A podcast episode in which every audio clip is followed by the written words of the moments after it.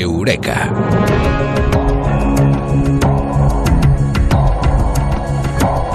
Con Mado Martínez. Eh, Mado, muy buenas. Buenas, ¿qué tal? Mado, eh, ¿has donado sangre alguna vez? Yo sí. ¿Y has adelgazado?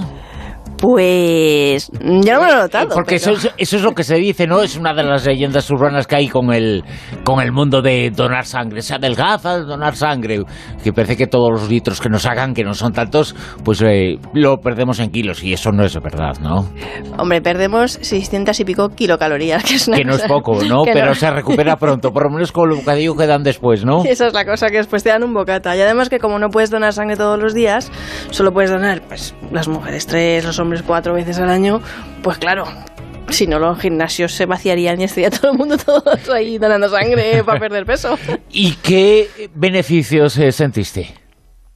Hombre, yo el primer beneficio que sentí fue el de sentirme bien por haber hecho algo altruista, creo. A ver, eh, y además los estudios eh, eh, científicos prueban que a nivel psicológico eh, las personas se sienten mejor después de, de- de donar sangre, que no todos son beneficios físicos, que también los hay, sino también psicológicos, ¿no? Por ejemplo, es muy interesante que eh, mejora la autoestima, simplemente por ir a donar sangre uno ya se siente mejor, pero es que además hay diversos estudios científicos que demuestran que el acto de donar hace que se active la oxitocina, que es la hormona del placer. Así que nuestro mecanismo de, recompensa en el cerebro también se activa. Y Paul Zack, que era el jefe del Departamento de Neurociencias de la Universidad de Claremont de California, demostró en sus estudios que el nivel de oxitocina llegaba a aumentar hasta un 80% en nuestro cuerpo cada vez que hacíamos un acto de generosidad. O sea que mm, yo lo veo bastante positivo donar sangre en ese sentido. Y es positivo por el hecho en sí. Lo bueno genera cosas eh, buenas, pero es que además eh, puede generar, eh, por ejemplo, hay mucha gente que tiene falta de hierro en su organismo, se re- puede recuperar, incluso es bueno para algunas enfermedades eh, muy graves. Parece que donar sangre genera beneficios que incluso pueden ser eh, reales en la salud, no solo en la mente, ¿no? Muy reales. Eh, siempre se dice, ve, donar sangre porque es bueno para los demás. Es incontestable, es verdad. Haces una labor social tremenda, ayudas a los otros, ayudas a gente que está teniendo operaciones quirúrgicas, pero reduce el riesgo de cáncer. Ha salido publicado un estudio en la Journal of National Cancer Institute que eh, donar sangre reduce el, el- el- el riesgo de cáncer, tú lo has dicho, equilibra los niveles de, de hierro en nuestro cuerpo, porque bueno, siempre se dice que, que si no tienes hierro, que vas por ahí tísico por la vida, cansado, mm, anémico y que es muy malo, pero es que el exceso de, hierro es todavía peor. Y donar sangre equilibra esos, esos niveles, ¿no? Hay un dato muy interesante, alrededor del 88% de las mujeres premenopáusicas, que son donantes, tienen un riesgo menor a sufrir un ataque cardíaco. Y además, también tiene otros beneficios, ¿no? Por ejemplo, eh, mejora el flujo sanguíneo, que esto es muy importante, porque nosotros estamos rodeados pues de agente con agentes mm, potencialmente nocivos que pululan por nuestra sangre, ¿no?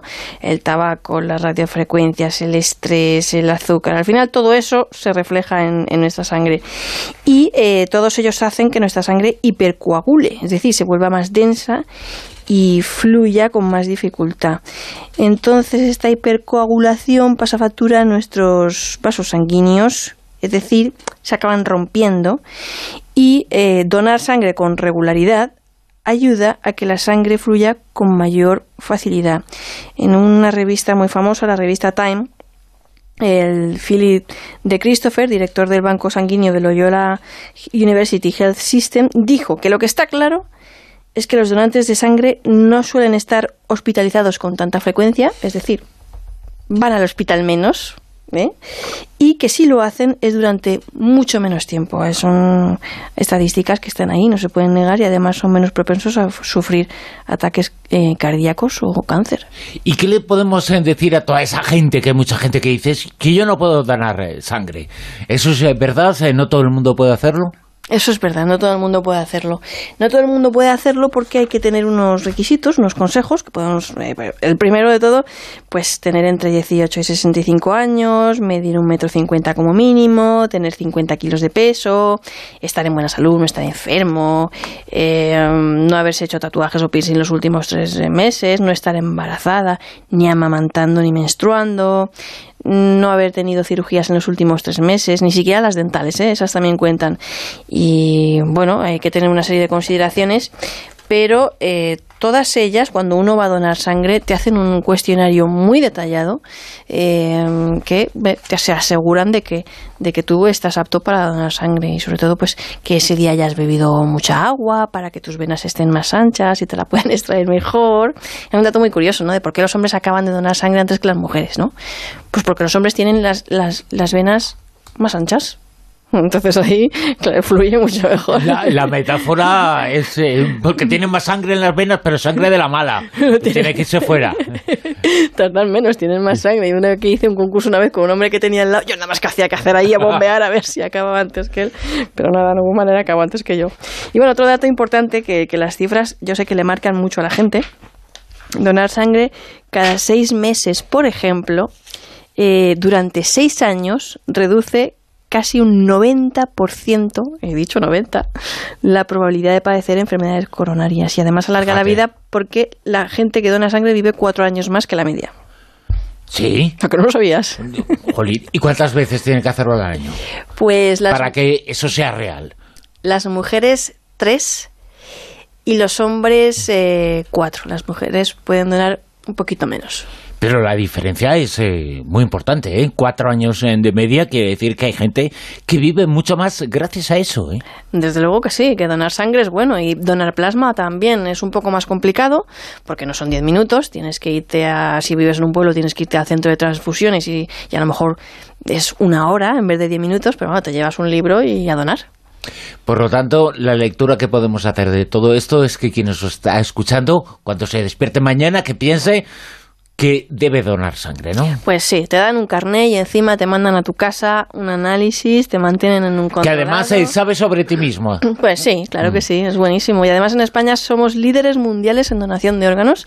Este país tiene cosas buenas también, tiene cosas muy buenas y tenemos que sentirnos orgullosos. Yo he estado en otros países, esto es triste decirlo, pero, pero hay gente que si se tiene que mm, someter a una operación quirúrgica, antes de entrar al hospital tiene que ir comprando sangre por ahí. Fíjate para las transfusiones que le tienen que hacer y, aquí En, España tenemos la suerte de que eso no ocurre. No ocurre, eh, aquí no hay, se puede Hay problemas, pero hay concienciación en ese sentido. No quiere decir para nada en absoluto que deba frenarse ese, ese ejercicio de concienciación de, todos, ¿no? No, no, hay que seguir insistiendo en que la gente vaya a donar y no solamente sangre, órganos y, y todo tipo de, de bueno, que, que hay que salvar vidas. Y tú nos hablas de la nuestra, con tu presencia aquí, con tu presencia en Eureka, contándonos cosas tan interesantes eh, como hoy sobre la donación de sangre con Mado Martínez. Mado, hasta la semana que viene. Hasta la semana que viene.